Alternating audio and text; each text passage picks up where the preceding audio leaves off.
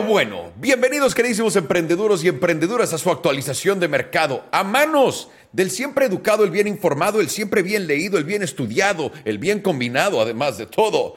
El, el, el maestro de los maestros, el maestro de lujo. Y no de los lujos, el de lujo, el gran Rodrigo La Bala Navarro, damas y caballeros. No, hombre, muchas gracias, pero siempre acompañado del príncipe de los NFTs, el rey del Web3, el mismísimo creador de comunidades, el siempre elocuente, siempre contundente y de la cripto referente Alejandro Salomón.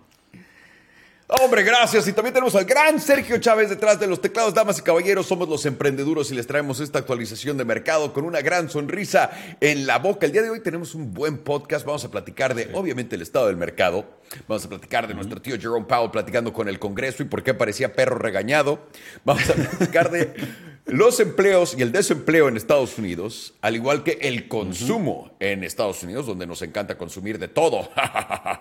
Y también vamos a pasar de ahí a reportes de ingresos. No hay tantas empresas tan chidas haciendo reportes de ingresos, pero hay, hay unas interesantes. Vamos a empezar con Dig Sporting Goods, que para los que viven en México es como un martí. Vamos a platicar de Dole, la empresa de alimentos, vamos a platicar de Adidas y vamos a cerrar con Campbell Soup, porque ustedes saben todo lo enlatado y lo barato nos da, unas buenas nos da un buen indicador. Así es. De ahí vamos a pasar a Amazon enfocándose en ventas digitales. ¿Quién lo fuera a ver venir? Una compañía que siempre se ha dedicado a ventas digitales enfocándose en ellas. Bien. De ahí brincaremos a Blackstone en problemas porque no puedes escapar esta crisis. Nadie la puede escapar, así que prepárense porque nos va a tocar a todos bien dada. Y de ahí vamos a pasar a al Crypto Update, al estado del mercado, también un nuevo banco de cripto, vamos a platicar de él. Y vamos a platicar de Amazon entrando al mundo de los NFTs, quien los viera. Y para cerrar este episodio, vamos a traerles al gran Deluxe para que nos dé el análisis del mercado, de todo lo que sea reverente y sobre todo en este momento donde todo está cayendo. Así que, Rob, buen podcast, se viene con todo. Antes de empezar, queremos decirle esto a todo el mundo, ya se ve la seriedad en el fondo de los emprendeduros, los vemos poniendo todo su dinero, registrándose inmediatamente, escribiéndonos cuando se registran, se aprecia mucho. Recuerden, emprendedurosventures.com, les vamos a dejar aquí abajo el enlace. ¿Por qué les digo esto?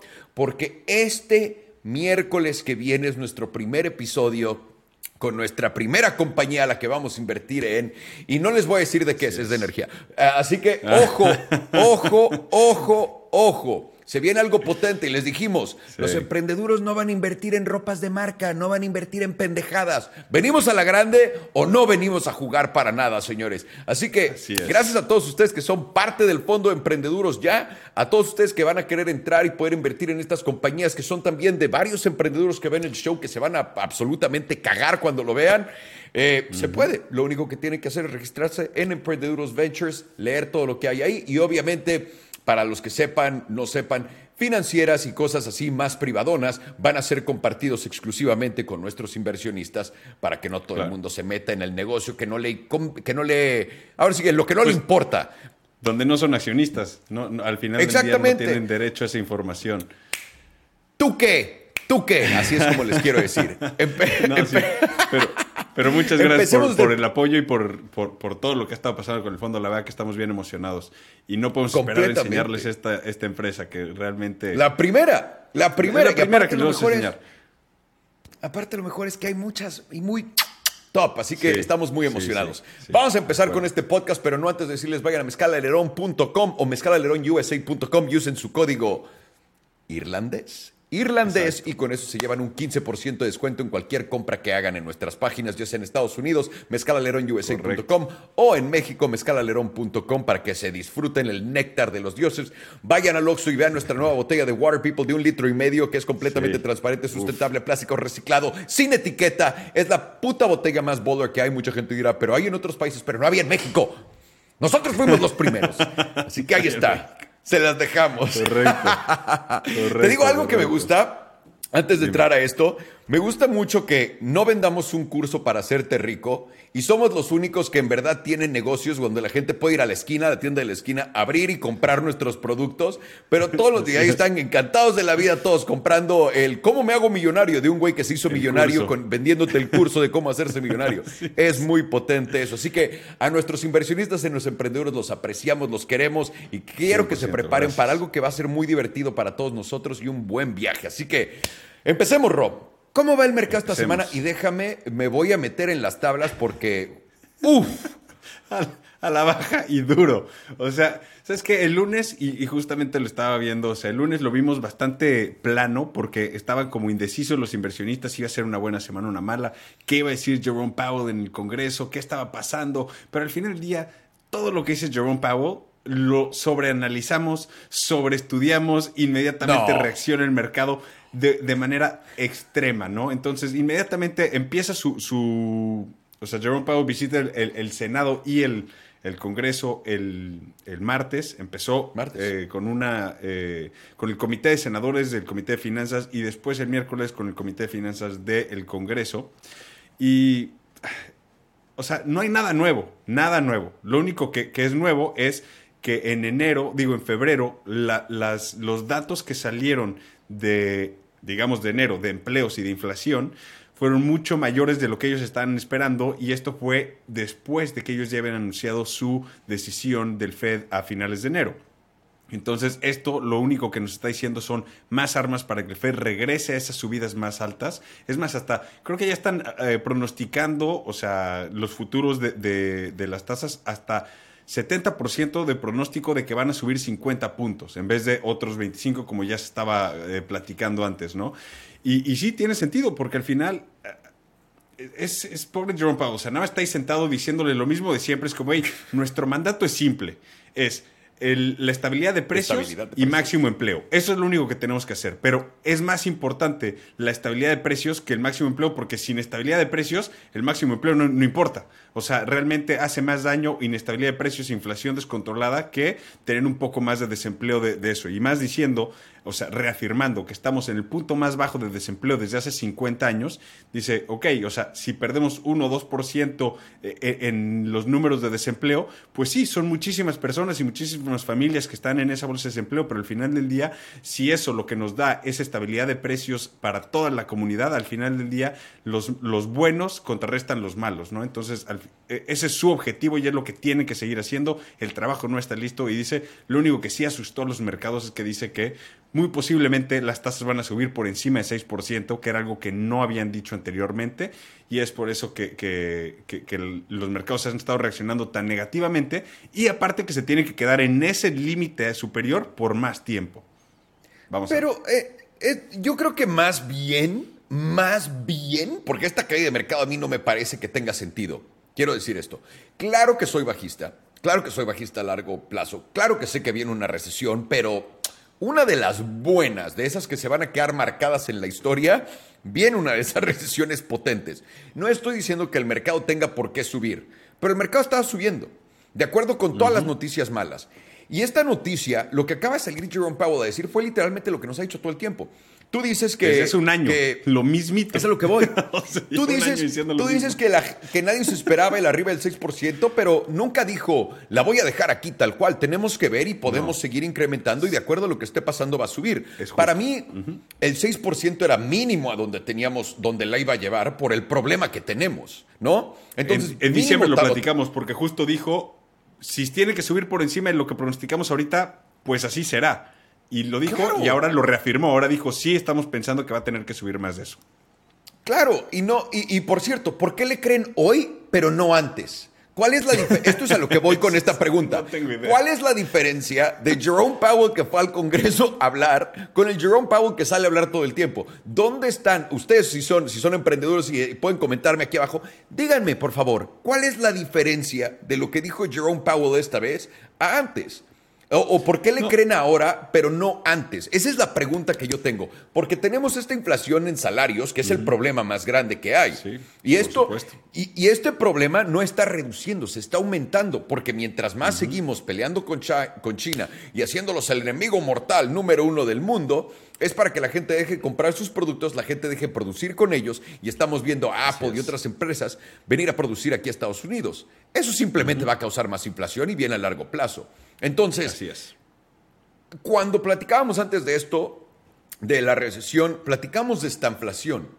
¿Cuánto tiempo llevamos estanflados, Ro? Ya, o sea, un más de un año. O sea, des- ¿Más de un literalmente desde que desde que empezó, desde, desde enero 2022, 22. fue que se empezó esa plática de estamos posiblemente llegando a esta inflación, o sea, ya estamos viendo crecimiento negativo más inflación alta. Eso, lo- o sea, ya lo llevamos viendo por un año entero. O sea, porque los números ajustados del PIB y todo están en ceros. O sea, no estamos bajando de crecimiento, pero es al final del día no estamos creciendo nada. Y si eso le agrega la inflación, eso significa que como economía estamos encogiéndonos al final del día, porque todo vale menos. Ef- efectivamente, por- porque todo vale más. Eh, O sea, eh, vale más, pero en valor intrínseco vale menos. O sea, es a lo que voy. Correcto. O sea, el Ah, valor total de, lo- de las cosas es menos.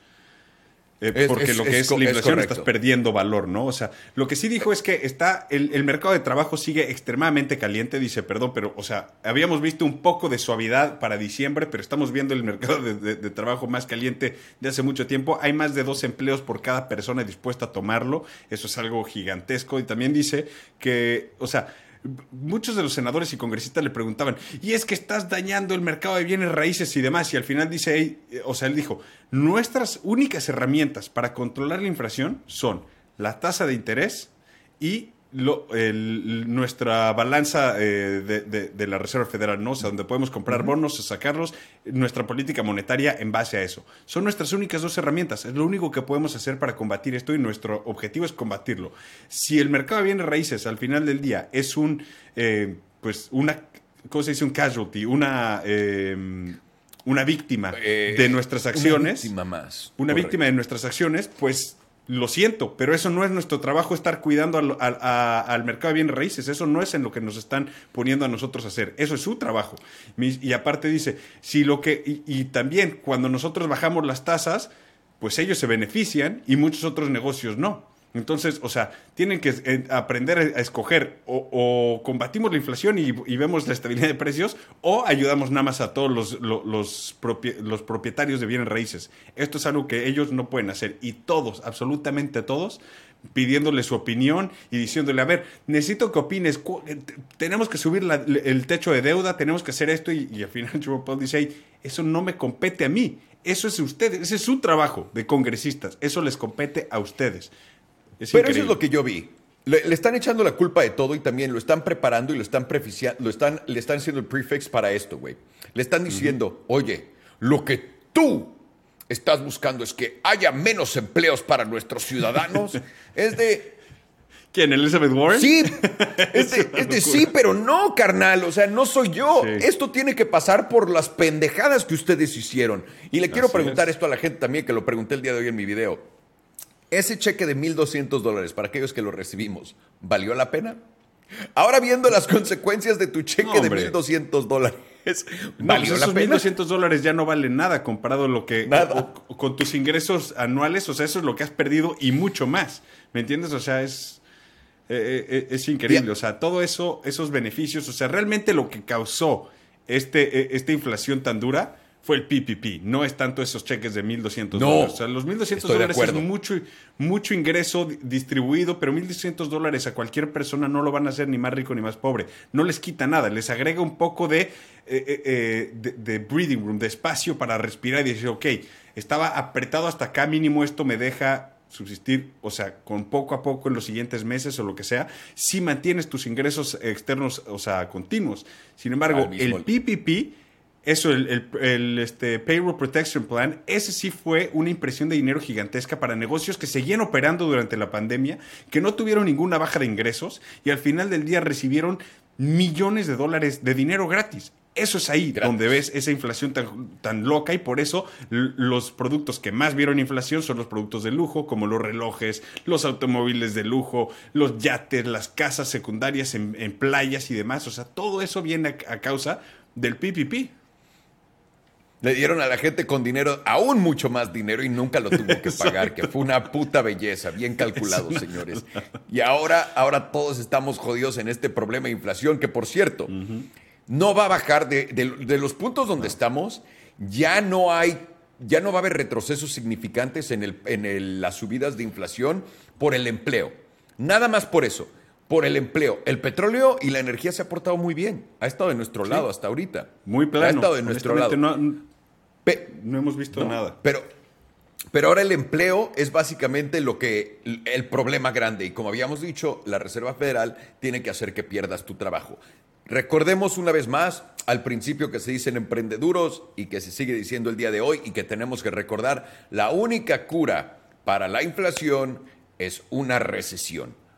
Así es. Punto. Que no te digan y no te cuenten otra historia. Es a mí por lo que me está volando que el mercado ahora lo esté como de. Ahora sí le creo. Apenas. No sé por qué antes. no. Apenas dándose cuenta. Pero ahora, ahora sí le creo. Yo, yo creo que va- vamos a tener un rebote local, pero ya veamos. De aquí te quiero preguntar del consumo. ¿Cómo ves el consumo? Antes de entrar al consumo, te iba a decir nada más algo de los empleos, porque hay todavía muchas otras empresas de- anunciando despidos. O sea, se Facebook anunció otro, otra ronda de miles de, de despidos. Eh, el, o sea, mañana, viernes, hoy día que están ustedes escuchando, dan el reporte finalmente de febrero, de los empleos de febrero. Y si llega más arriba de lo esperado, que ya están pronosticando que sí, porque ya llegó el, el reporte preliminar, que fue mucho más arriba de lo que se esperaba, como, como 20% más de lo que se está esperando una vez más, buenas noticias son malas noticias, ¿no? Que la gente esté teniendo empleos y que esté participando en la economía son malas noticias porque esto lo único que hace es hacer que la Reserva Federal se obligue a subir esos 50 puntos. Entonces, o sea, la inflación lo vamos a ver en la siguiente semana y ahí es donde vamos a, a ya poder decir honestamente qué es lo que va a hacer la Reserva Federal porque ellos se juntan la semana siguiente. Entonces, va a estar duro. Antes de que llegues a consumo, quiero platicar también del empleo rápido, porque estamos viendo que hay compañías grandes como Disney, eh, Amazon, pidiéndole a la gente que vuelva a trabajar en la oficina. Que vengan mínimo cuatro días a la semana presencialmente. Y yo me imagino a todos es. los empleados de Amazon así en la playa en México, echándose una coronita en su computadora. así, Oh, no. ¿Cómo voy, ¿Cómo voy ahí? Güey, no mames, ¿cómo?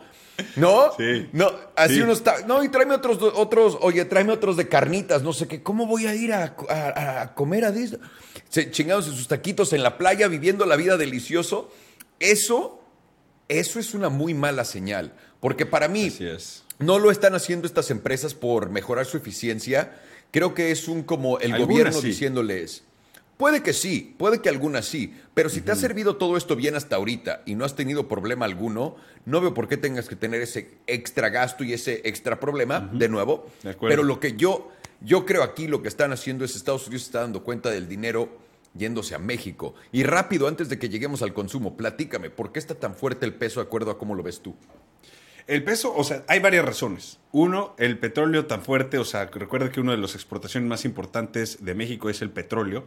O sea, se lo exportamos a Estados Unidos, refinan y luego lo compramos como quieras, pero esa demanda de pesos alrededor de el cambio de enfoque de, de China a México para Estados Unidos para producir productos, o sea, porque muchas empresas lo están haciendo preactivamente antes de que les cierren la llave, antes de que Estados Unidos les prohíba hacer negocios en China. Ya están de vez. ¿Sabes qué? Ya lo vemos venir. Se va a venir para acá. Hay que empezar a buscar proveedores en otros países. Y qué mejor que en México, que te puede, o sea, está en tu mismo uso horario. Estás, o sea, directamente puedes ir a visitarlos en un vuelo de 3, 5 horas máximo. Es como de. Se vuelve mucho más fácil ese, ese comercio. Y entonces, ese incremento en comercio de México con Estados Unidos que estamos viendo.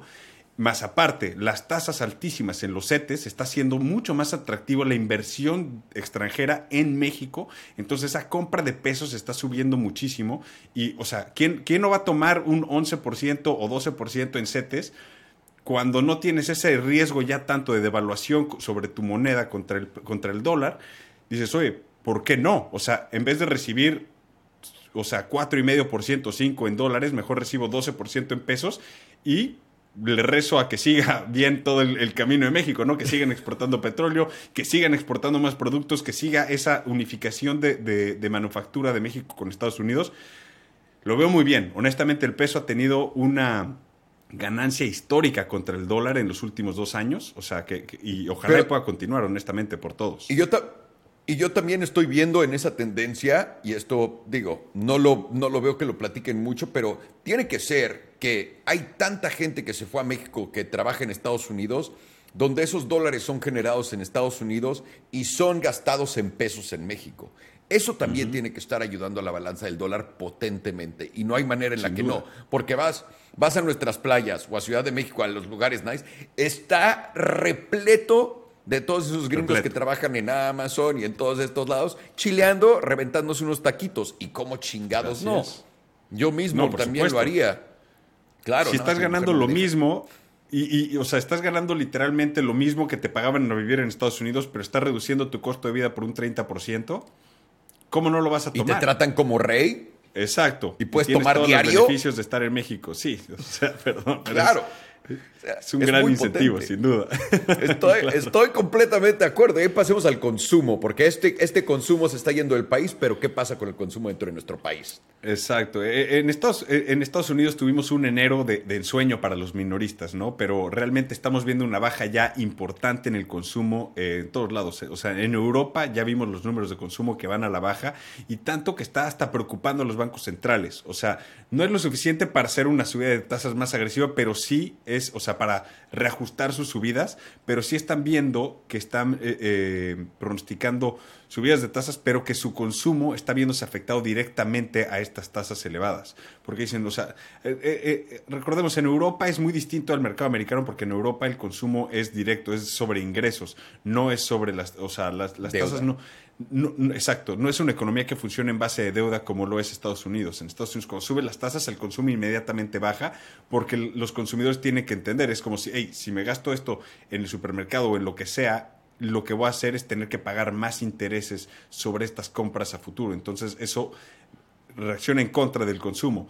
Lo que sí es, o sea, hay un indicador que se me hizo súper importante que toca mencionar, y esto es Stripey que es básicamente la, empresa mm. de pagos por Internet más importante del mundo. O sea, son la, más grande de, transacciones en Internet. Y increíblemente levantaron una nueva ronda de financiamiento por 6 mil millones de dólares, una evaluación de 50 mil millones. Esto es casi 50% abajo de su última ronda que fue en el 2021. Que fueron 100, Esto nos dice dos cosas.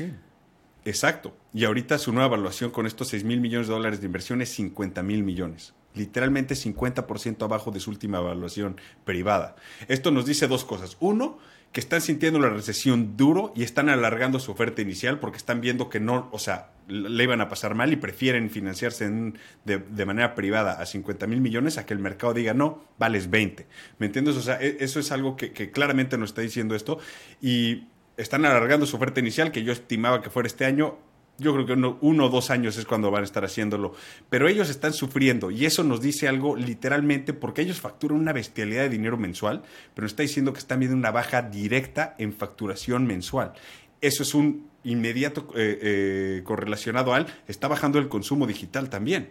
Y eso es, claro, o sea, un indicador muy importante. Si una de las empresas más importantes de transacciones digitales está reduciendo su valuación a 50%, eso nos dice qué está pasando en el, en el mercado de consumo.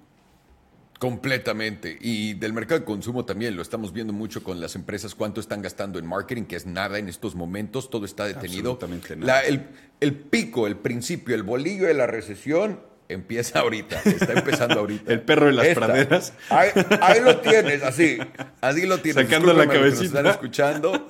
Es el perro de la pradera sacando la cabecita en este momento. Es lo que está pasando ahorita esta recesión potente que se viene ya. Ya la podemos empezar a sentir. Literalmente la podemos empezar a sentir. Como tu mamá. Discúlpame, tenía que hacer ese chiste. Pero bueno, no. Discúlpenme, discúlpenme. Todavía tengo cerebro de adolescente. Por más que mi espalda esté rota y no sé qué problemas tenga. Vayamos a los reportes de ingresos. Empecemos con Dick's Sporting Goods, el Martí americano. Exacto, la tienda de ropa deportiva la sacaron del parque. Yo honestamente no me sorprende mucho porque el último trimestre del año por lo general es muy bueno para ellos, pero fue aún mejor de lo que estaban esperando. Sus ventas por tienda crecieron 5.3% comparados al año pasado y eso es más del doble de lo que se estaba esperando. Se estaba esperando que subieran un poco en, en cantidad de venta, en venta monetaria, pero superaron casi al doble, casi llegaron a, lo que es la inflación, entonces se están manteniendo muy bien en contra de la inflación ellos. Tuvieron ingresos de 3.600 millones de dólares y utilidades de 236 millones. Aquí es donde viene el problema, porque esas utilidades son menos de 32% comparados al año pasado en, en cuestión de utilidades. Entonces, aunque tus ingresos sean mayores, tus utilidades son 32% menores. Y esto te dice muchas Wow. cosas. Descuentos eh, sobre inventarios, eh, tienen gastos fijos que siguen creciendo, o sea, eh, realmente están viendo su margen bajar bastante. Aunque sí, lo mejor del reporte y lo que realmente entusiasmó muchísimo a los inversionistas fue que agregaron 7 millones de nuevos clientes. Y al parecer dentro de esto el 60% de todos esos nuevos clientes son mujeres jóvenes. O sea que es un nuevo mercado de, de deportistas, mujeres jóvenes, que es lo que están queriéndose enfocar ellos y en crecer dentro de sus Pues sí. tiendas un departamento más importante para las mujeres. Eh, Pues ¿quién gasta más en el mundo, Ro?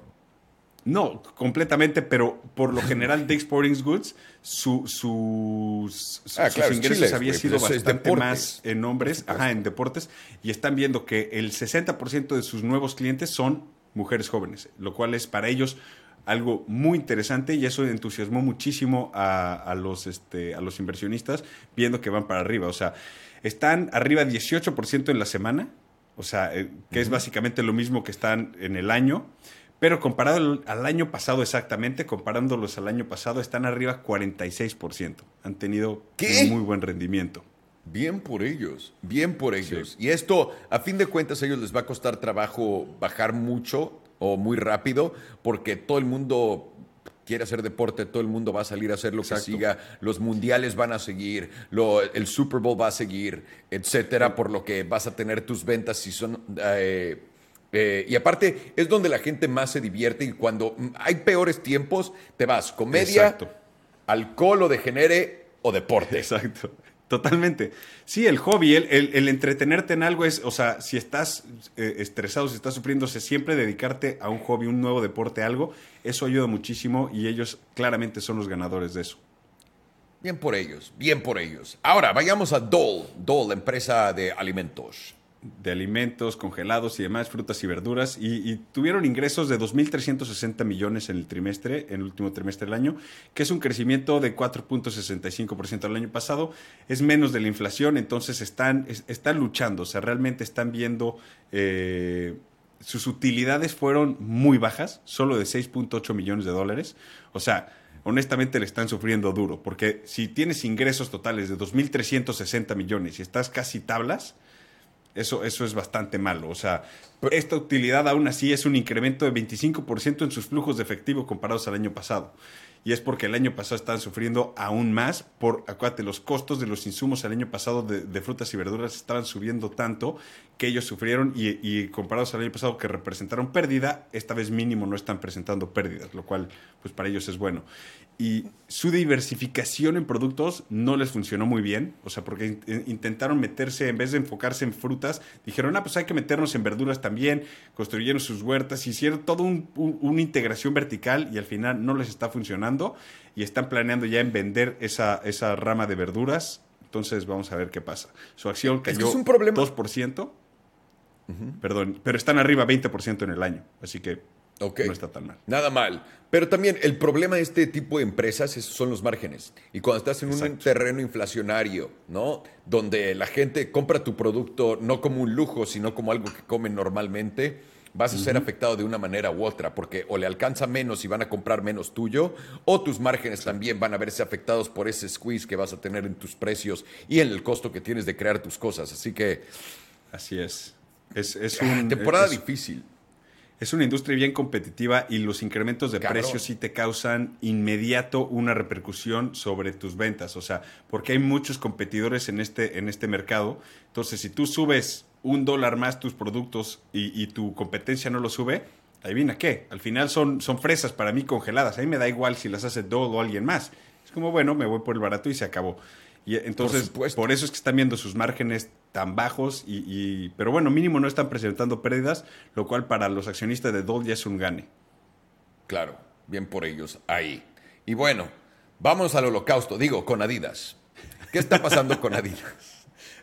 Adidas reportó una pérdida contable de 777 millones de dólares y una pérdida neta operacional de 508 millones. Es, Wow. esta, esta, esta pérdida operacional incluye 500 millones en inventario de Yeezy y 200 millones en costos únicos por, por- o sea, por baja de, de- de- de la sociedad de Yeezy. O sea, básicamente todos lo- los costos aunados a todo ese debacle que tuvieron en el último trimestre del año.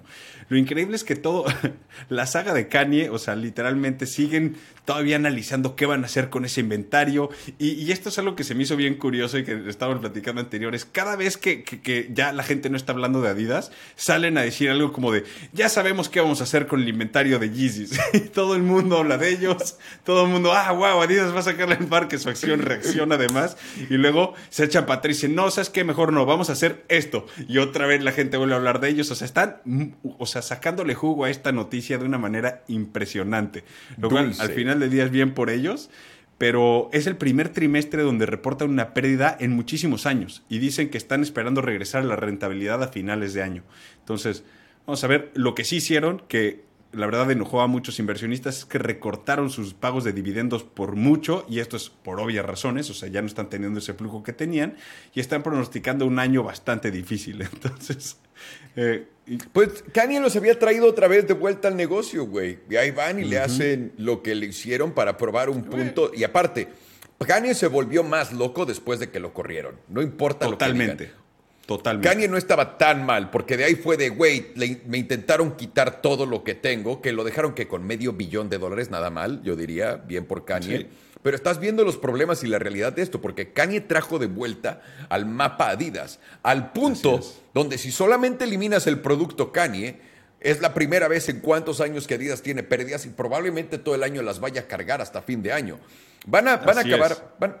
En mi opinión van a acabar vendiendo esos tenis como si fueran nuevos, ya sabes. Obviamente, obviamente, ¿por qué los regalarías? O sea, y aparte justo dijo el director general, dice, es que no los queremos donar porque si los donamos está el riesgo de que a los que, a los que se los donamos los van a revender. Entonces, si, alguien los va a vender, preferimos ser nosotros. Y eso, Pero más que, entendido, digo, pues sí.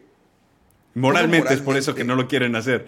También dijeron que los iban a quemar, ¿no te acuerdas? Dijeron, vamos a quemar todo este inventario. Es como, ajá, seguramente. Pero es lo que voy. Cambian de tono de qué es lo que van a hacer con ese inventario cada vez que ya nadie habla de ellos. Es algo bastante interesante. Claro, claro. Sales a tocar los huevos al mercado a ver quién te da qué, güey, mínimo, ¿no? Para seguir en la noticia completamente. Bien por Adidas o mal por Adidas. Vamos a pasar a Campbell Soup. ¿Cómo va Campbell Soup, una, una tradicional para medir bien cómo va esta situación? ¿Qué me pues tú qué crees. No, pues le está yendo de huevos, altos históricos, están rompiendo todo. Siguen superando expectativas. Con todo y que ellos dan expectativas altas, superan sus propias expectativas. O sea, es algo que no paran de crecer, es algo increíble. O sea, ellos, a, diferencia de todo el resto de las empresas que reducen sus expectativas porque dicen, no, es que está difícil el mercado y no sabemos a dónde van, ellos cada vez que reportan ingresos dicen, esperamos un mejor trimestre el siguiente y dan unas expectativas y aún así lo superan. O sea, e, es una locura. Sus ingresos totales son de 2.485 millones, que es 12% más que el año pasado. Utilidades de 763 millones, que es 14% más que el año pasado. Están mejorando obviamente su margen de utilidad. O sea, está, ahorita tiene un margen de utilidad del 30.7%. Para una empresa de comida eso es altísimo y más de productos tan baratos como los suyos. Sus dividendos van al alza.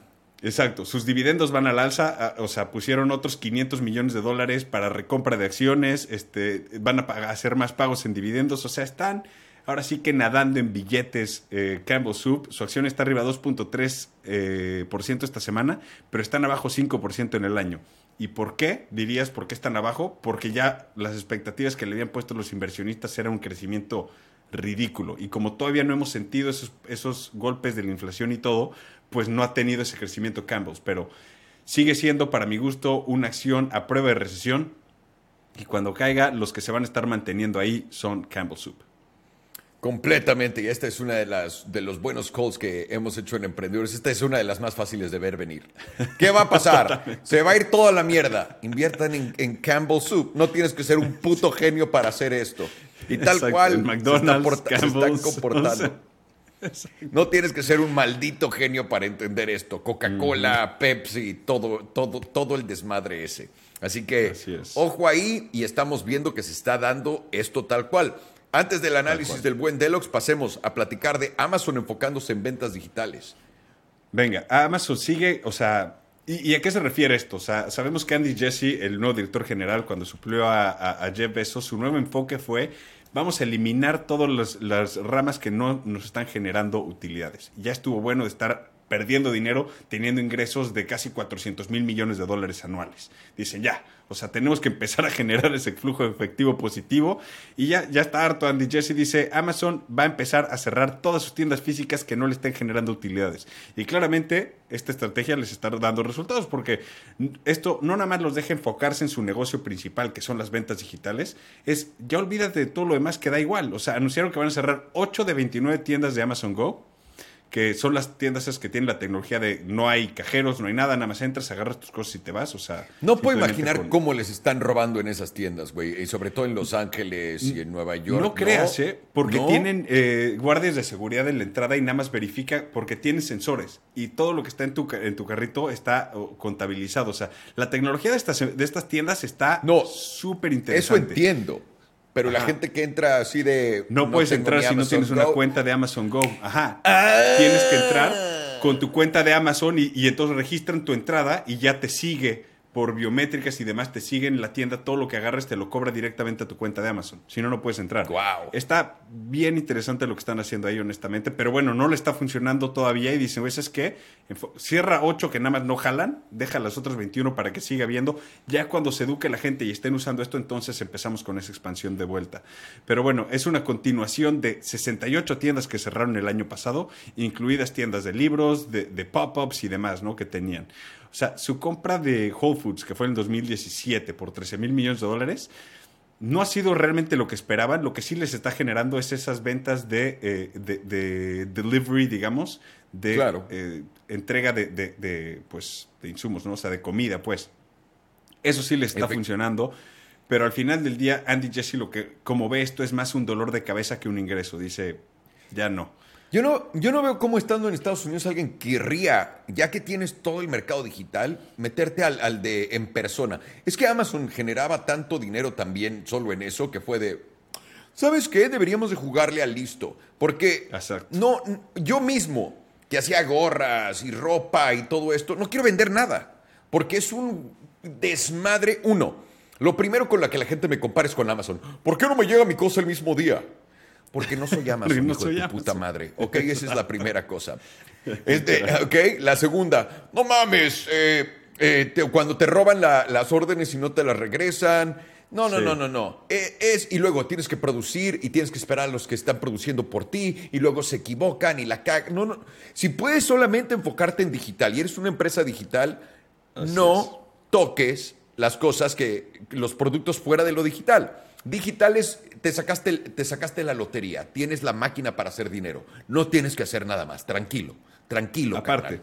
Sí, aparte Amazon Acuate está trabajando en el Buy with Prime, o sea, ese botón para ofrecer a todos los eh, retailers que no quieren vender dentro de Amazon o que quieren ellos hacer esto, a los mismos, este, ¿no te acuerdas también que, a todas las tiendas dentro de los, de, los, este, de los centros comerciales que pueden utilizar la logística de Amazon de compra en Amazon, pueden listar sus productos en Amazon y Amazon va, recoge sus productos y los entrega en la zona. O sea, honestamente Amazon está trabajando tanto en incrementar sus ventas de manera digital que como para qué se van a meter en Amazon Go, Amazon Fresh y todo eso, deje eso por la paz. O sea, qué bueno que tienes Whole Foods, o sea, es un buen play, o sea, sigue siendo parte del mundo de eh, eh, los productos comestibles y lo que quieras, pero realmente lo tuyo, lo tuyo, lo tuyo son los servicios digitales y Amazon Web Services que la sigue rompiendo. Y por cierto, dentro de Amazon, lo único interesante que está pasando ahorita es que también cancelaron su HQ2. ¿Te acuerdas que iban a hacer un nuevo headquarters en, en Arlington, Virginia? Acaban de parar construcción de tres edificios de 22 pisos que iban a tener a más de 14 mil personas trabajando ahí. Ellos habían prometido al gobierno de Virginia, o sea, en contra de como 800 millones de dólares en incentivos fiscales, habían ofrecido cerca de 25 mil empleos y la construcción de todo esto, inversiones directas en, el Estado y demás. Y ahorita el que se va a quedar con la bolsa entera es Virginia, porque seguramente ya les dieron esos eh, incentivos fiscales. Ah, claro. Seguramente va a acabar en la corte eso, pero bueno primero tomas el dinero del Estado y luego empiezas a gastarte el tuyo, güey. Es el, si puedes, el one-on-one de lo que vas a hacer completamente. Wow. Y también esto nos lleva un poco al problema que vamos a ver ahorita, que vamos a platicar, eh, que sigue, pero eh, tener propiedades, esto se me hizo muy interesante lo que acabas de decir, porque yo nunca he ido a una de estas tiendas, no voy, yo no voy al súper, lo siento mucho. a todo el mundo que me vea, sé que todo el mundo pensaba, güey, yo te sigo solo porque vas al súper y eres un ejemplo a seguir por eso. Así que siento decepcionar a todos, pero no voy al súper.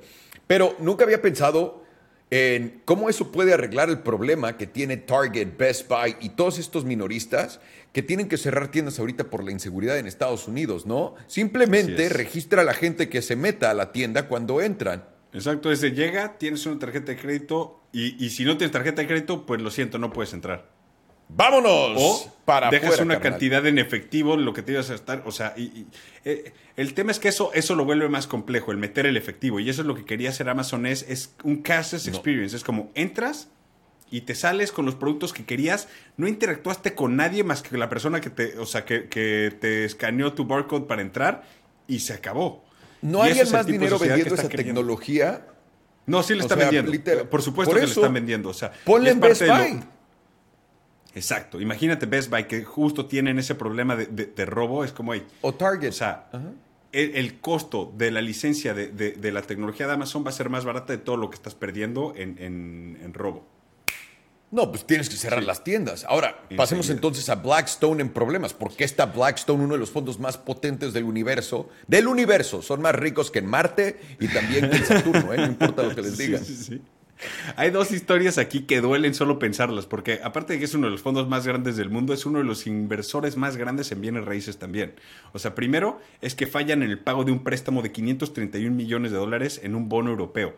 Este bono tiene como, como colateral varias oficinas y tiendas de una empresa finlandesa.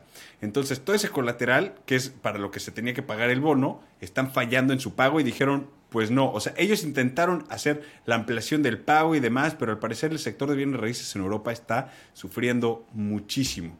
Y esto, o sea, les negaron la extensión, el banco dijo, no, pues no, o sea, eres, o sea, tienes dinero, eres Blackstone, o sea, ¿de qué estás hablando? Y dijeron, no, pues cada, o sea, cada préstamo está ligado a sus propios ingresos y si no lo cumple, no importa que tengamos este fondo tan gigante, no lo vamos a cubrir. Por ende, o sea, esto obviamente va a afectar su reputación con el resto de los bonos que emiten y esto les puede acabar costando miles de millones, que les puede salir mucho peor, pero no les importa. Acuérdate que ellos tienen tanto fondeo que muchas veces ellos son los mismos que se financian. O sea, una de sus ramas financia la otra y demás. O sea, es, es algo increíble. Pero en este caso están cayendo. Y por otro lado, su fondo de bienes raíces en Estados Unidos, que se llama B-Rate, que es el Blackstone Real Estate Investment Trust, que es básicamente como una fibra, pero de Blackstone en Estados Unidos. Vale 71 mil millones de dólares eh, eh, en activos esta empresa. Está viendo salidas de capital récord por cuarto mes consecutivo. Este último mes, en febrero, recibieron más de 3.900 millones de dólares en solicitudes para sacar su dinero y solo dieron 35% de eso, o sea, 1.400 millones. Dijeron, ok, les damos esto, pero no pinta bien para Blackstone. La gente está asustada y quiere sacar su dinero y sobre todo de inversiones en, en bienes raíces comerciales antes de que esta bomba explote. Pero es que ¿quién quiere estar invertido en bienes raíces comerciales? Es el problema de ahorita, donde, donde volteas y estás viendo Amazon cerrando tiendas, minoristas que están siendo robados cerrando tiendas. 45% de, casi todas las oficinas promedio en Estados Unidos están vacías. Ahí hay un problema. Esa estadística este es algo que, creo que tienes que recalcar un poco más. 45% de todas las oficinas disponibles en Estados Unidos están vacías. Eso es una locura. una locura. ¿Cómo van a pagar las hipotecas de todos esos edificios? O sea, no, no, van, no van. Y es, lo que está pasando. Estos fondos van a dejarlo caer. Porque, como viste, lo que acaban de hacer es simplemente dejar caer un pago que no tiene sentido. Cuando, tu, cuando tu deuda se vuelve mayor del precio al beneficio que vas a adquirir o al, valor neto, de, los activos, lo dejas. Exacto. Pues, pues ya le debo más al banco de lo que vale, pues quédatelo, banco. O sea, mucha suerte con eso. Sí, no puedo vender mi casa, tómala, güey no importa, nadie la va a querer, te debo dinero y te voy a tener que pagar, mejor llévatela con la deuda y te la comes entera. Y es lo que está pasando en estos momentos en lo que es bienes raíces comerciales. Y esto no había pasado. En el 2008, claro que también fue afectado bienes raíces comerciales, pero, no, existía el pero no, existía el escenario que existe ahorita, donde la gente puede no trabajar por internet. En el 2008 no existían estas cosas. No podías hacer un podcast con alguien así platicando de Los Ángeles a Texas simplemente en vivo y en directo. imposible. No se podía. No, y ahorita vamos a meter al pinche Deluxe que está en la Andorra. Eso era imposible. Ahorita se puede. Y todos en nuestra propia casa, sin tener que ir a una oficina. Esta crisis, porque además, de nuevo, los fondos más grandes del mundo tienen una gran cantidad de su liquidez en esto, porque siempre ha sido muy redituable. Siempre. Y el cambio solamente de esta industria a mí me da pánico. Solamente de esta. Olvídate de todo lo demás. Este sí, porque es el primer dominó. Es el y aparte es un dominó gigante. Fuerte. Que no nada más cae y, empuja el siguiente. Cae y aplasta los siguientes. O sea, es tan grande este dominó que cuando caiga, suerte. Sí. O sea, esto puede colapsar los bancos. Es así de grande el, el problema. Eh, es a donde yo creo que va, porque va a venir un problema de deuda de todo el incumplimiento de todas estas propiedades que existen. O sea, no hay, no hay forma. Y luego a eso, agrégale compañías que no hacen dinero, cabrón. Imagínate, Fisker ahorita está temblando en su casa de 20 millones de dólares que acaba de comprar. Lo, mejor de todo es que cae ese dominó y empiezan los bancos a estar en problemas, adivina qué va a pasar la reversa del Fed y empiezan a imprimir dinero a lo loco, a salvar a los bancos, porque ellos sí, ellos no pueden perder, acuérdate. Ellos no, pueden perder. Los bancos. No, no, no. no, Pero también los bancos. Riesgos sistemáticos. Vamos a ver qué mamadas van a pasar. Vamos a platicar del Crypto Update, porque ahí mismo en el Crypto Update hay bastante. Hay, hay, algo de, bancos que vamos a platicar. Pero bueno, platicando del mercado simplemente de cripto, de dónde está parado el mercado. Había estado muy tablas, nada se había movido, pero ayer y hoy hemos visto unas pérdidas potentes. Bitcoin cayó de los 23.500 a 20.700. Ethereum se fue de 1.700 a 1.470. Solana se fue de 26, porque recuerdo eso antes de que me robaran mi USDT, que fue cuando vendí en 26.5, como si lo hubiera planeado. Está en 17.6 dólares en este momento. Estamos viendo sangre en el mercado no entiendo el por qué, de nuevo, igualito que el mercado tradicional, está literalmente correlacionado. Estamos viendo que el VIX está, güey, casi 20% arriba el día de hoy. 20%, arriba el día de hoy. Solamente de las últimas 24 horas. Pero qué locura. Lo que sea que esté pasando, claramente esto está llevando el mercado a la baja. No hay más que decir. Sabemos que Silvergate, el banco, quebró y, que dijo vamos a tener que vender esto, pero en sí, ¿qué tanto va a repercutir a todo? Platiquemos de ello. Empecemos con el nuevo banco de cripto. Pues sí, por culpa de Silvergate hay más de 80 mil millones de dólares que se eliminaron en los mercados de criptos en dos días. O sea, eso es, una baja importante. Pero con la inminente caída de, Silvergate, obviamente, que anunciaron el, miércoles que ya van a cerrar operaciones, eh, simplemente por todos los problemas que ya les habíamos contado en los episodios anteriores, eh, pues básicamente cerraron su sistema de salidas de cripto automático, entonces todos los exchanges, todos los, usuarios están intentando liquidar su, efectivo antes de que sea demasiado tarde y es por eso que estamos viendo esa caída tan dura. Pero pues entra el caballero blanco a salvar el día, ¿no? Y nada más que nada menos que Kraken. Eh, Kraken es uno de los exchanges más grandes en Estados Unidos eh, y increíblemente era uno de los clientes más importantes de Silvergate. Eso es algo que se me hace muy curioso. Pero anunciaron esta semana que están lanzando su propio banco para ofrecer los mismos servicios a las empresas de cripto que ofrecía Silvergate. Em, va a ser un banco basado en Wyoming, eh, que claramente es donde mejor regulación de cripto hay en Estados Unidos. Y ya les dieron la aprobación de SPDI Charter, que es el Special Purpose Depository Institution, que es un banco local. Y Charter, o sea, ya tiene la aprobación. Estos son de los permisos más difíciles que hay para conseguir para cualquier institución financiera y Kraken ya lo tiene aprobada por el Departamento del Estado de Wyoming, o sea, ya aprobados en el Estado. Entonces, al parecer están muy cerca de lanzarlo y sus servicios incluyen la custodia de activos digitales, staking, transferencias interbancarias y aplicaciones móviles para sus clientes. Lo más increíble de todo esto es que estos específicos, la custodia y el staking, eran servicios que el SEC estaba diciendo que eran ilegales y les acababa de cobrar como 30 millones de dólares por ofrecer ese, ese servicio. Y ahora lo van a ofrecer vía su banco. es increíble.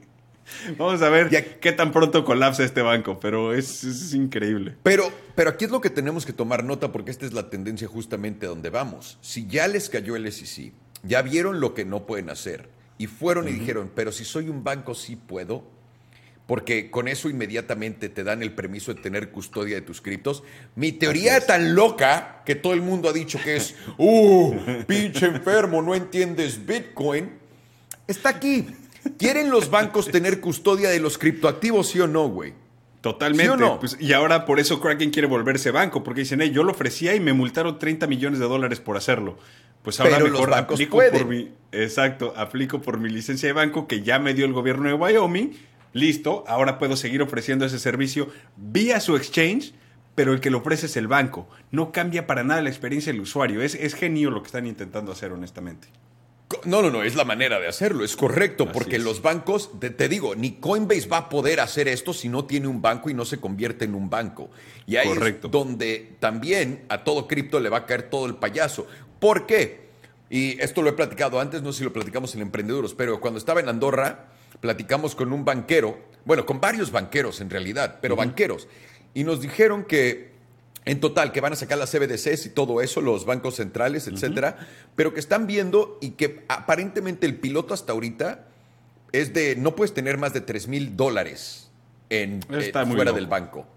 Eliminas la libertad financiera de la gente. O sea, completamente y ni siquiera me voy a meter en eso, pero el hecho de que estén dándote eso, te están diciendo, vamos a custodiar todo el dinero a todos momentos, menos 3 mil dólares que tengas en tu cuenta o en la cantidad que vaya a ser, que va a ser muy pequeña. Así que ojo ahí porque se viene esto como una realidad.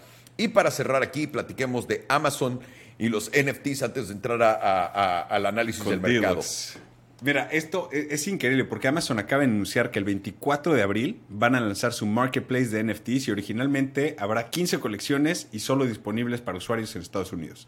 Lo increíble de este marketplace es que al parecer vas a poder lanzar una colección ligada directamente a artículos de vida real. O sea, por ejemplo, compras un NFT de creadores ligados a la ropa, a un suéter, a la camiseta. Entonces, cuando lo compras en el marketplace de Amazon, Amazon inmediatamente envía tu producto vía el fulfillment de Amazon directamente a tu casa. Entonces, va a vivir eh, dentro de Amazon llamado Amazon Digital Marketplace, donde también vas a poder comprar, digamos, cuando compras un, o sea, todo lo que estaba haciendo Nike con toda su integración de productos digitales con físicos, van a poder utilizar Amazon perfecto como la cadena para desenvolver todos esos productos porque entras a Amazon Digital Marketplace, compras tus Jordans y adivina que también tienes el NFT de esos Jordans que vas a poder usar en el metaverso, donde sea que vayas, porque están en tu cartera que ligaste a tu Amazon Digital Marketplace.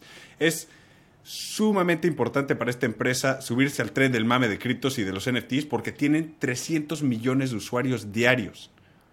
Y aparte que están ahí para gastar. Entonces estamos viendo, este es un, marketplace de NFTs que tiene mucho más probabilidades de éxito que el de Coinbase o el de GameStop, que fueron tremendos flops. Entonces... Potentes flops. Pero yo quiero decir esto.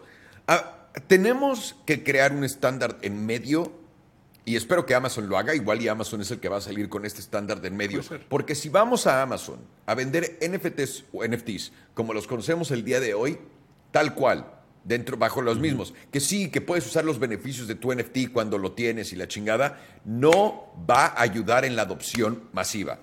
Es mentira eso, que todo el mundo crea que porque Amazon se sube y tal cual y va a recomendarle a la gente, la gente no quiere usar cripto, no se va a meter a usar cripto. A la gente le tienes que dar cripto sin que sepa que está usando cripto, porque ya nos probaron una y otra y otra y otra y otra vez que no hay interés de la gente de abrir una cartera y tener el riesgo de que alguien te robe tu dinero y que no se, o el miedo que tengan.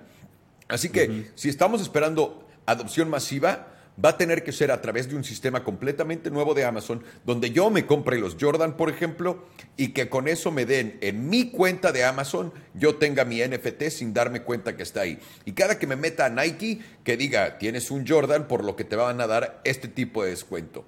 Eso eso es como debe de ser. Vamos a ver qué clase de marketplace, porque yo ya había toda la gente de los NFTs. Nos vamos a volver trillonarios. Amazon tiene un cuatrillón de gente. No. Ya ha pasado un millón de veces donde Coinbase no entró y dijo, ¿cuántos millones de usuarios tenía Coinbase? ¿60? Sí. 120 era una locura. Eran 90 en ese momento activos mensuales. O sea, 90 millones 90 millones de usuarios. Cuando lo lanzaron. Ahorita tienen como 75, pero Y vendieron, y vendieron como 45 dólares de NFTs, para que la gente tenga una idea. O sea, en verdad no, porque no eran colecciones interesantes, no era nada. O sea, creo que Amazon puede poner la pauta aquí justamente en lo que tú dices. O sea, porque es elimina el tema de que la gente tiene que entrar a cripto, entender cómo funcionan las carteras, entender cuáles son los networks, cuáles son todo, es decirte, hey, aquí puedes pagar con tu tarjeta de crédito, con tu cuenta de Amazon, todo lo que ya tienes listo, pum, y yo te voy a crear una cartera a ti mismo, te la voy a ligar a tu cartera de Amazon, a tu perfil de Amazon, y ahí van a estar todos tus NFTs, que aparte puedes ligar a los demás eh, lugares para los metaversos, o sea, te vamos a poder dar ese acceso para entrar al resto de, de los metaversos. Inmediatamente, eso sí es un game changer. Ahí sí haces una adopción masiva de usuarios, donde entonces sí, agárrate. Espero que sea el caso, espero que sea el caso. Y con eso, vámonos al lío del análisis con el buen Delox.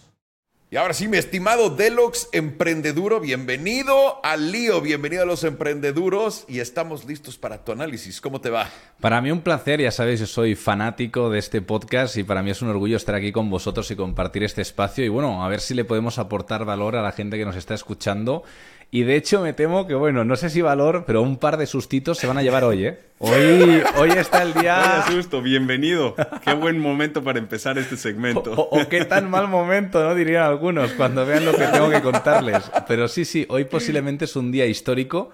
Esto está siendo grabado hoy eh, jueves y es una, es una barbaridad. Es decir, lo que tenemos hoy sobre la mesa a mí me da miedo. O sea, e, es una pena. Voy a tratar de explicarlo con palabras del mejor modo posible porque habrá gente que lo esté escuchando y no lo vea, pero os lo juro que hay gráficos que hoy día están hablando por sí solos. De hecho, Bitcoin ahora mismo, solo porque lo sepáis, está a puntito de perder los 20.000 dólares. Estamos hablando de que hace dos días estaba en los 23.000. Hablábamos, de hecho, con Salo de si vamos a vender o no. Yo, de hecho, vendí, deshice mi posición, ya no tengo Bitcoin, hoy día no tengo nada de Bitcoin. La gente se reía de mí, y no han pasado ni nada, dos días y ya el mercado me está dando la razón de que suerte, que levanté las manos, me salí y estoy viendo el espectáculo desde fuera, porque menudo miedo, menudo miedo lo que nos va a venir durante las próximas semanas.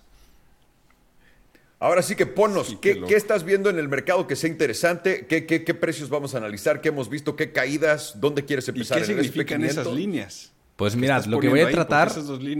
Lo que voy a tratar es de explicarlo del modo más sencillito, porque seguramente, como es la primera vez, habrá gente que aún no esté familiarizada pues con según qué índices. También explicaré por qué tengo alguna línea dibujada. Voy a poner siempre muy, muy poquitas líneas para que quienes nos escuchen no necesiten realmente verlas ya que al final pues esto es un podcast. En primer lugar, yo miraría el SP500. Para mí el SP500, hoy me voy a extender más en, explicar un poco qué es cada índice, para poner un contexto. Luego ya para los próximos días va a ser más, más ligerito.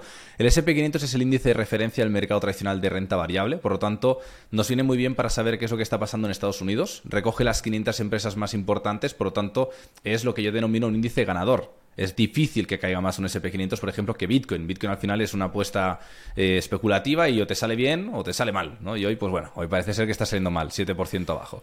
Entonces, ¿qué ocurre con el SP500? El SP500 recientemente, esto es un gráfico en diario, lo que veíamos es que subió mucho. Esta subida fue justamente el cierre semanal que tuvimos la semana pasada. Fue un viernes muy bueno, pero porque viernes estuvo Bullard diciendo de que posiblemente por parte de la Fed, en la próxima reunión que tendrá lugar el 22 de marzo, iban a subir 25 o 50 puntos. Todavía no había nada decidido. De hecho, spoiler, todavía no se sabe. Y, esto a mí me peligra, me, preocupa. Luego eh, os daré más contexto al respecto.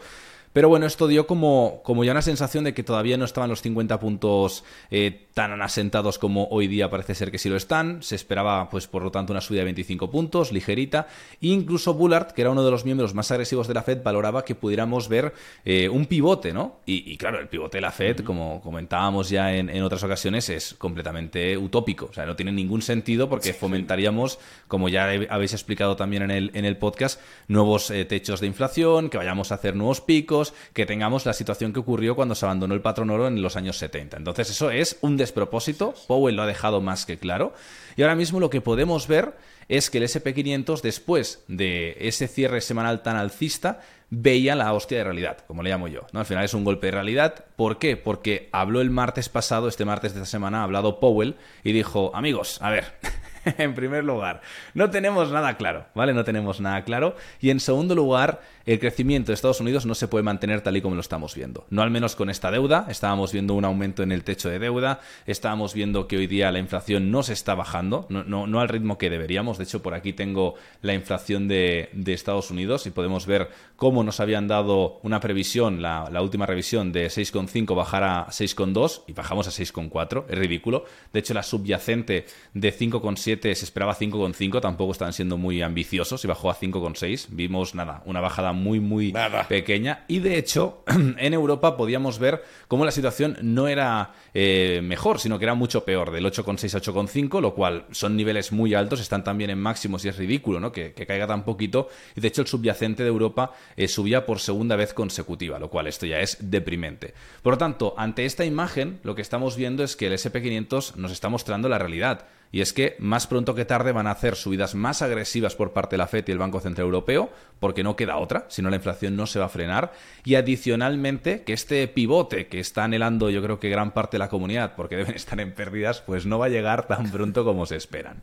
Y es que al final tenemos que recordar que toda la subida que tuvo el SP500, sobre todo la ruptura de esta línea aquí, que la iremos viendo y repasando durante las próximas semanas, que para mí es súper importante, es esta línea que marcamos en semanal, es al final una línea de tendencia que nos dice que durante desde enero de 2022 hasta la fecha hemos ido teniendo una tendencia bajista. Recientemente se rompía por esa, como os decía, expectativa por parte del mercado de que fuera la FED a pivotar y que por lo tanto se inyectara dinero, se hiciera un QE, viéramos cómo de repente cambiaba la estrategia de la FED, pero parece ser que hoy nos dan un jarrón de agua fría y esta semana, entre las declaraciones de Powell del martes, luego el miércoles Lagarde, más Powell también sumando más, eh, digamos, más peso al asunto, pues bueno, nos dimos cuenta de que esto no tenía ni pies ni cabeza. De hecho, ahora ya, entrando en los gráficos más al detalle, y aquí ya voy a las líneas estas que os comentaba, podemos ver cómo el SP500 perdía el mínimo que impulsó toda esa semana alcista que habíamos visto. Por lo tanto, el perder este nivel puede dar rebotes, puede dar que ahora haya absorción, que veamos algún repunte, pero la realidad es que está siendo una caída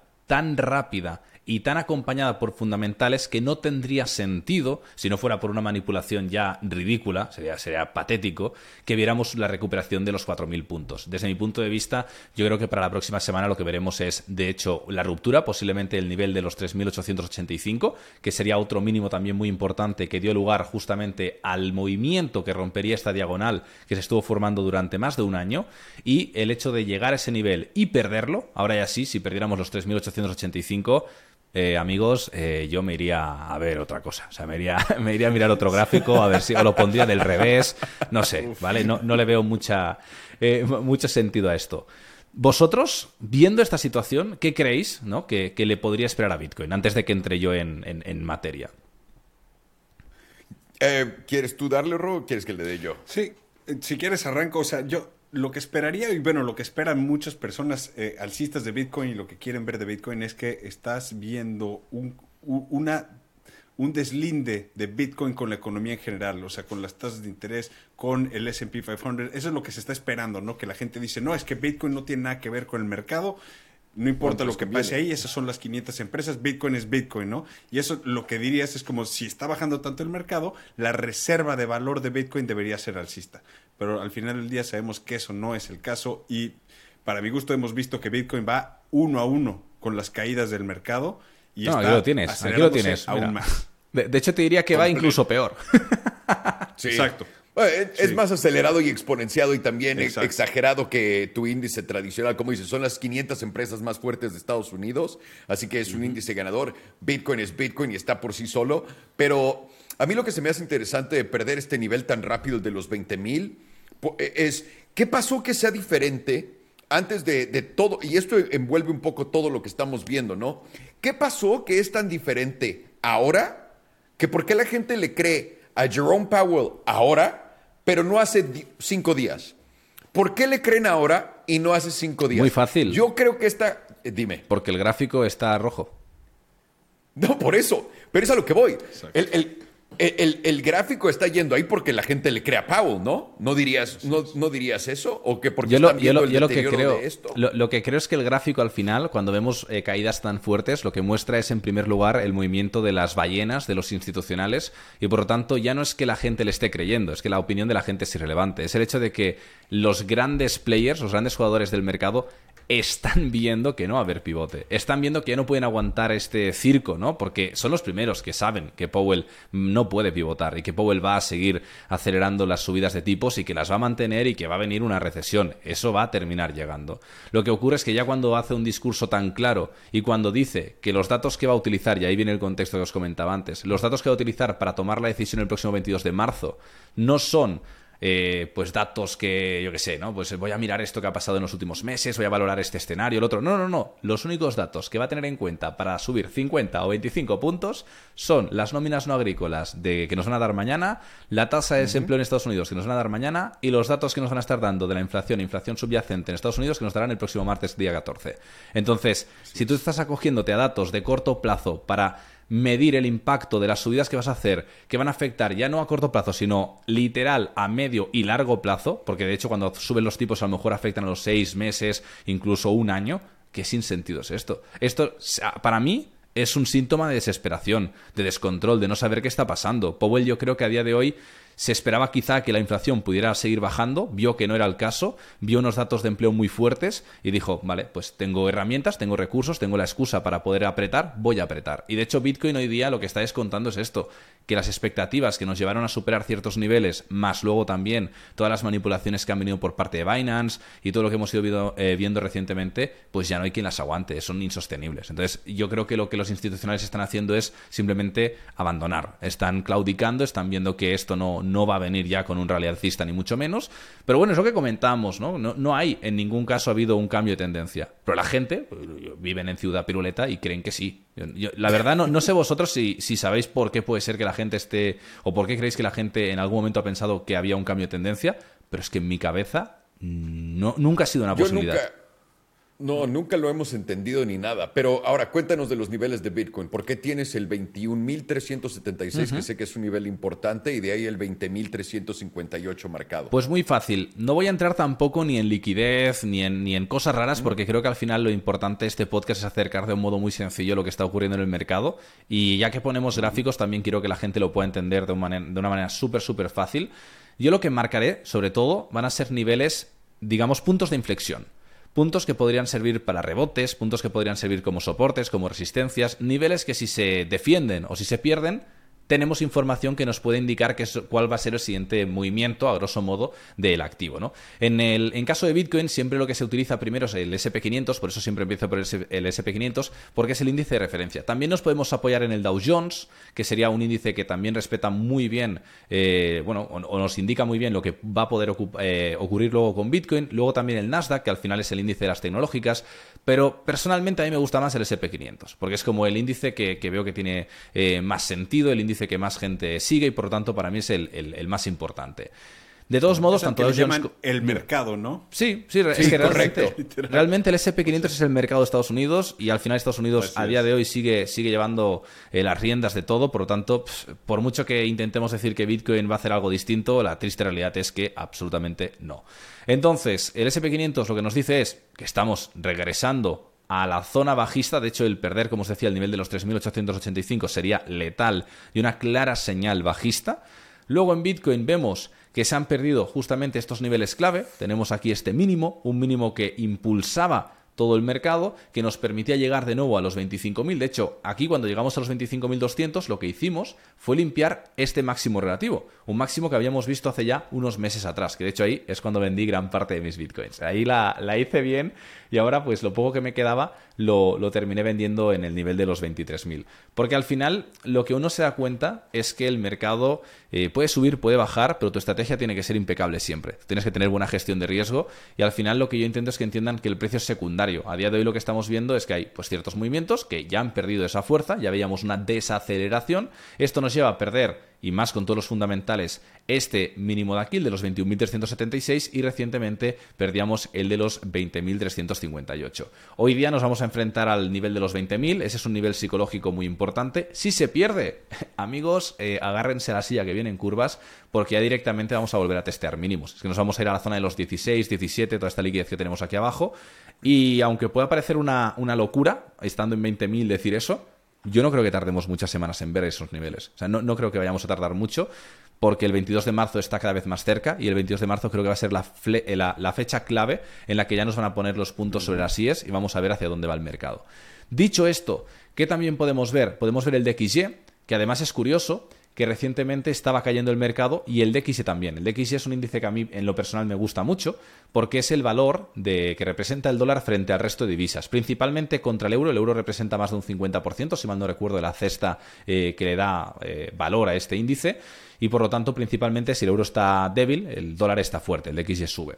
Y el DXY tiene una, eh, una digamos, una correlación negativa con los índices de renta variable tradicional y también con Bitcoin. Es decir, si este sube, el resto bajan y viceversa. Sin embargo, ahora veíamos cómo estaba bajando ligeramente y el resto también. ¿Por qué? Porque están cayendo no solo porque el DXY ha subido mucho recientemente y ha ido a limpiar estos dos máximos relativos, de hecho las dos líneas que tengo marcadas son los máximos que recientemente limpió cerca de los 106 puntos, y adicionalmente porque vienen acompañados de fundamentales. El dólar, de hecho, si nos vamos al, al dólar euro, podemos ver que está cerquita de limpiar este máximo de aquí. ¿vale? Todavía le podría quedar un impulso, limpiar el 0,9536 y de ahí podríamos ver otro repunte en el DXY que venga a buscar los 106 puntos, porque al final, como hemos dicho, si principalmente depende del euro, nos podemos centrar en qué hace el dólar euro para estimar cuál va a ser ese movimiento. Luego también otra cosa muy importante es ver el VIX, ¿vale? El VIX es el índice que nos marca o nos anticipa un poco la volatilidad que tendremos en el mercado tradicional. Y luego, por si ya somos muy precavidos, tenemos el VVIX, que nos anticipa la volatilidad que podría tener el índice de volatilidad que te anticipa, bueno, en fin, es ya eh, eh, usar trucos, ¿no? Usar trucos. Y podemos ver esto, fijaros, es una vela diaria. De estar en el VVIX en 73, 74 a estar en 92 en cuestión de un día, esto significa que el mercado le va a venir una buena sacudida. Y de hecho, el y sí, regresa a buscar una vela de ese tamaño para que veas dónde hay otra. Pues mira, vamos a buscar, pero de este tamaño, pues la verdad, si en diario me tengo que ir a los niveles de noviembre de 2021, que para quien lo sepa, eh, son los máximos históricos. Cuando era el alto histórico. Sí, efectivamente, cuando fuimos a los 69.000. Es decir, la fuerza que estamos viendo hoy es equivalente a niveles donde hemos visto una volatilidad extrema. Esto es importante que lo sepa el público, porque ya no es tanto a qué nivel vamos, sino de dónde venimos y qué tan fuerte ha sido el movimiento que se ha dado para llegar a ese nivel. Entonces, esto es una barbaridad. El VIX, de hecho, todavía, aunque ha subido mucho, no ha subido tantísimo, porque ha subido de los 18, 19 a la zona de los 23, por lo tanto podríamos esperar que siga subiendo, y más cuando vemos que el VIX ha subido un 23% y el VIX un 17%, y más también teniendo en cuenta que uno anticipa el movimiento del otro. Luego también veíamos cómo el oro subía ligeramente, esto al final es porque hay gente que se está resguardando, pero de todos modos el oro es un activo que está muy muy manipulado, que se hace muchísima venta OTC, es decir, fuera del mercado, y para mí lo único que me está indicando el oro es que a día de hoy no conseguimos terminar de superar ciertos niveles clave por lo que también estamos viendo que está perdiendo fuerza como activo refugio, porque viniéndose lo que se va a venir, el oro quizá ya no es un, digamos, un índice tan referencial como nos gustaría decir, ¿no? O sea, la, triste realidad. ¿Y cuál sería el refugio, en tu opinión, de los porque a, día de hoy lo que quisiera saber la gente, si no me voy a refugiar en el dólar, ¿en dónde? Mira, mira, te, escondes debajo del colchón, porque ya no sé dónde meterte. bonos soberanos al final del día, ¿no? Evidentemente. Correcto, renta no, Fuera bromas, fuera bromas y por eso tengo aquí todos los bonos. Eh, si quieres a día de hoy una inversión relativamente segura, porque en esta vida yo ya no me creo nada, pero relativamente segura, eh, tienes que irte a renta fija, ¿no? Aquí tenemos los bonos. De hecho, yo normalmente trabajo con el bono 10 años. Aquí he puesto el de un año, dos años, cinco años y 10. Rompió el 5%. Por eso el mercado se está yendo al es culo. Que por, eso, por eso. Mira, mira. El 70% de las personas ya están apostando que va a ser 50 puntos arriba el, 22 de marzo. Y aparte el Banco de Europa ya dijo que va a ser dos subidas de 50 puntos. Entonces, eso es lo que debe de estar asustando a la gente. Estas tasas, o sea, son inversamente relacionadas a, los activos bursátiles. O sea, si suben las tasas, bajan los activos bursátiles. Eso es algo... Tiene la misma correlación negativa que el de XY y al final el ver que venimos desde que hicimos máximos históricos en, en Bitcoin y también obviamente en el mercado tradicional viendo que del nivel del 0% hemos subido al 5 en el bono de un año, este es, eh, este descabellado, ¿no? Ya te das, ya te das, eh, te haces una imagen y una idea de que a día de hoy mm, la renta variable no está en su mejor momento. Es demasiado atractivo invertir en renta fija. Tú ahora mismo le puedes sacar un 5% invirtiendo un año en lo que se supone que es el activo más seguro de, digamos, de inversión del mundo. Entonces es como ¿para qué voy a meterme en Bitcoin? ¿Para qué voy a meterme en Ethereum? O sea, no tiene ningún sentido, ¿no? Luego, de hecho, otro dato que me parece súper interesante, y por eso os he puesto el de un año, dos años, cinco años y diez, ya no es tanto la rentabilidad, sino que la curva se ha invertido. Es decir, de normal, esto cualquier persona que, sea inversora lo, lo tendrá en cuenta, hay una cosa que se llama el binomio riesgo-rentabilidad. Y normalmente, pues cuando quieres una mayor rentabilidad tienes que asumir un mayor riesgo y eso implica a veces que tengas que esperarte más tiempo para obtener un retorno de una inversión. Y cuando tú ves que tenemos el bono a 10 años dándote un 3,9% y el de un año un 5,16%, yo me pregunto, ¿qué sentido tiene esto? Bueno, pues que va a venir una recesión. Se tiene que esperar una recesión y una recesión muy dura para que te estén pagando también a corto plazo, porque ahora necesitan dinero, si no, no van a poder hacer frente a lo que se viene. Completamente y muy bien descrito ahí. Y sí, la inversión de los bonos te dice, lo, lo, pones en una manera muy sencilla. ¿Por qué te va a pagar algo cuando pones dinero a un año más que si lo pones a 10 años? El riesgo es mucho más grande a 10 años, te debería de pagar más. Y esta inversión en la curva de tipos que ha pasado en todas, en todas. Ya no hay dónde esconderlo. Estamos viendo, ajá, siempre son seguidas después de que se dan por primera vez entre 12 y 18 meses es como el promedio de cuando pegan y ya llevamos un año invertidos, me parece. Así que ya no tiene que tardar nada en llegar el golpe de Motumbo y el de Mandingo, que los dos están en el cuarto listos para darse gusto con tus es que, es que al final es lo que dices, hay un 100% en el histórico de que esto vaya a ocurrir. Por lo tanto, la gente que está todavía soñando en un aterrizaje suave está justamente haciendo eso, soñando. es un despropósito. Y te mandé el de la masa monetaria. Totalmente. ¿Viste el de la masa monetaria? la masa monetaria está, eh, ha caído solamente cuatro veces en el pasado. Y cada una de ellas no es una recesión, es una depresión. Depresión. Y esta es la quinta vez que cae la masa monetaria del nivel cero. Así que lo que venga va a estar bastante potente y lo, lo podemos ver en el gráfico tal cual. De los niveles de Ethereum, ¿qué podemos esperar para, para ver si nos vamos más para abajo o pues no? Mira, ¿Cuál sería el nivel que estás buscando? Muy sencillo. Primero de todo, eh, para mirar Ethereum, de hecho hoy vamos a mirar Ethereum y Matic y de aquí ya lo que, si, si, os parece bien, la dinámica que podríamos tener con la comunidad es que ellos puedan decir que altcoin les gustaría que analicemos rápidamente junto con Bitcoin y Ethereum. Al final estas dos yo creo que siempre tienen que estar. Hoy he elegido Matic porque a mí personalmente es un proyecto que me gusta, pero si mañana quieren que miran, eh, miremos Polkadot, Solano, eh, Solana, Cardano, el que sea, pues bueno, pues que, elijan en, el, en, la sección de comentarios.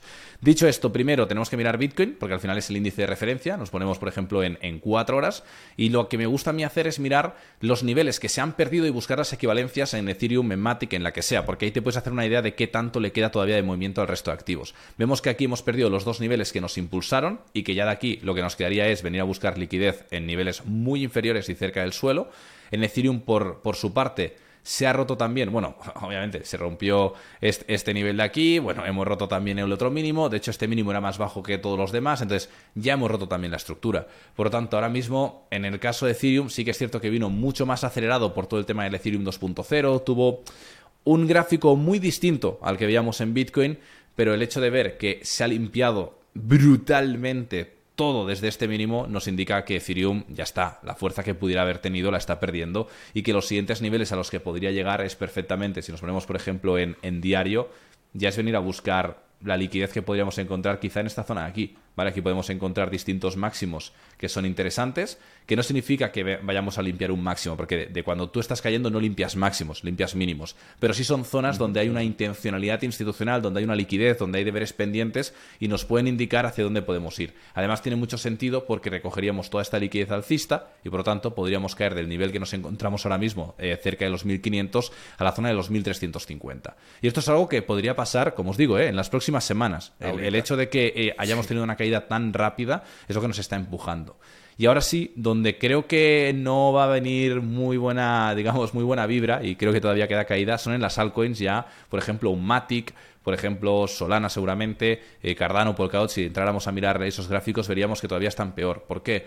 Porque estos, al final, al ser un, activo de menor capitalización de mercado, ocurre lo mismo que vemos en, Bitcoin con el SP500. Cuando el SP500 cae bruscamente, Bitcoin se hunde en la mierda. Cuando Bitcoin sube mucho, de repente las altcoins explotan a un nivel extraordinario. Pues ahora mismo que Bitcoin está sufriendo, las altcoins están perdiendo niveles incluso mucho más rápido que Bitcoin. A día de hoy yo creo que Matic está muy cerca de limpiar esta zona de liquidez, creo que va a tener que venir a limpiarla, estamos hablando de venir a buscar quizá los 0,9160 y por lo tanto perder el dólar, que eso quieras que no en Matic también es un nivel psicológico. Y ya para cerrar, lo que sí que me gustaría explicaros también es por qué Bitcoin ha caído no solamente por el tema de la Fed y el SP500 de un modo tan acelerado, y es que además se nos ha sumado justamente esto aquí, y es que eh, Silvergate, aquí lo podemos ver, será liquidado. Justamente platicamos de eso hoy. Y Ahí está. lo mencionas porque justamente es eso. La cantidad de bitcoins que tenían, el, mismo gobierno de Estados Unidos también queriendo liquidar 50 mil bitcoins. O sea, hay, tanto, hay demasiadas liquidaciones de bitcoin y la gente está asustada. Y, y, sabes que viene pronto también. MTGOX. ¿Qué?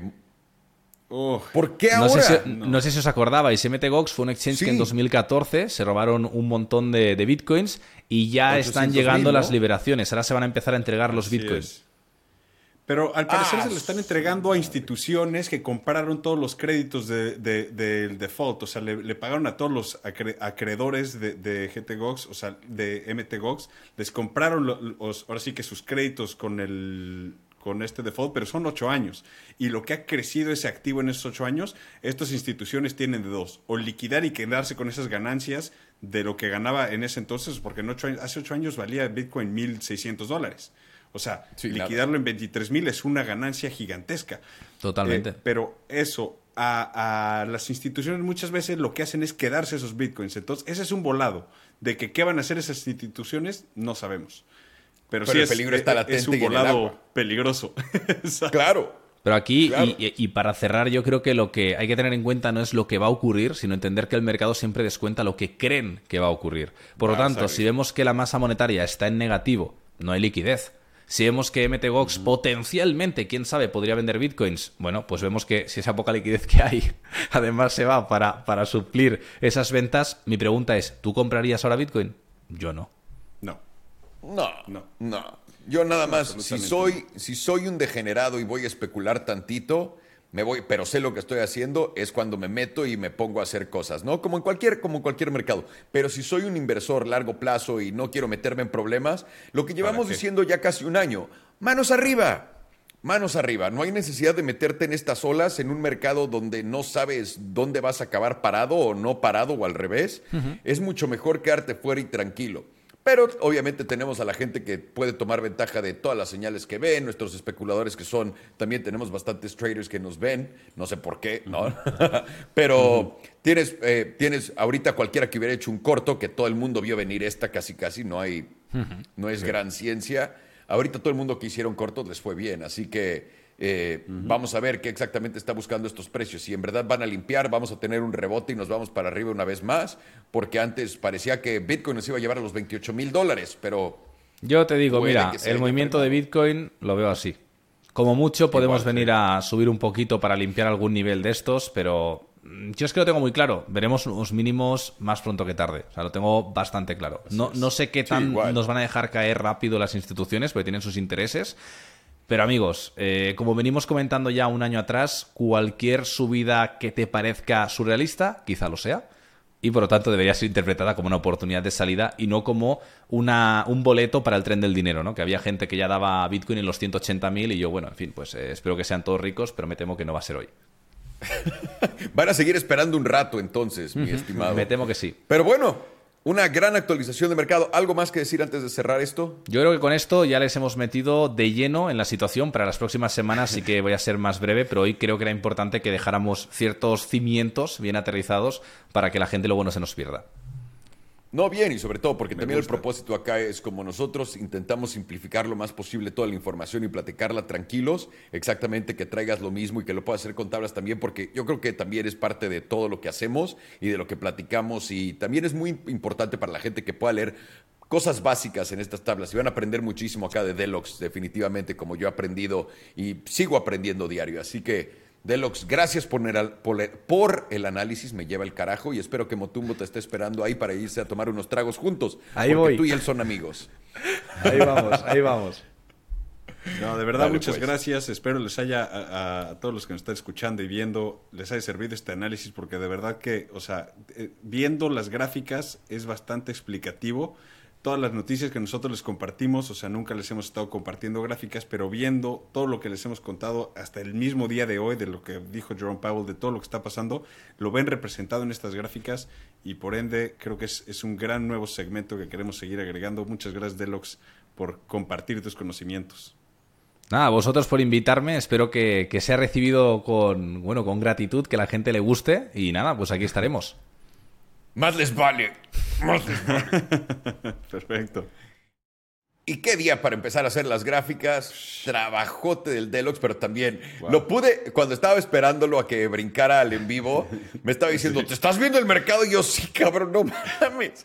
Qué día para traerlo. Pero bueno, una dinámica más que vamos a estar teniendo por acá para poder explicar un poco más del todo y que todo el mundo comprenda más a detalle más cosas. Y yo creo que siempre siguiendo aportar valor de diferentes maneras, ¿no? Sí, honestamente explica muy bien, eh, eh, te está enseñando las gráficas, te está mostrando exactamente qué es lo que está pasando y eso se me hace muy importante para todos los que queremos aprender más sobre gráficas, sobre tendencias, sobre altos, mínimos, techos, suelos, todo lo que, lo que son estas cosas y, la información que te está brindando y le está metiendo a sus análisis, creo que es bien interesante y literal está usando todo lo que nosotros ya les estamos platicando a ustedes, está utilizando toda esa información, pero directamente a cómo analizar una gráfica y ver una tendencia hacia dónde va. Entonces, muy interesante. Así es, mis emprendedores. Así que los vamos a ver. Eh, ahora sí que básicamente en unos días con nuestro primer, nuestra primera compañía, la que vamos a invertir con el Fondo de Emprendeduros. No se queden atrás, vayan a emprendedurosventures.com, dense una vuelta, entrenle, apoyen talento mexicano y prepárense a ver las cosas que se vienen por acá. Somos el gran Rodrigo Navarro. El grandísimo Alejandro Salomón. Y el único Sergio Chávez. Les mandamos un abrazo, somos los emprendeduros. Pórtense bien y nos vemos en la próxima. Que va a estar potente. Es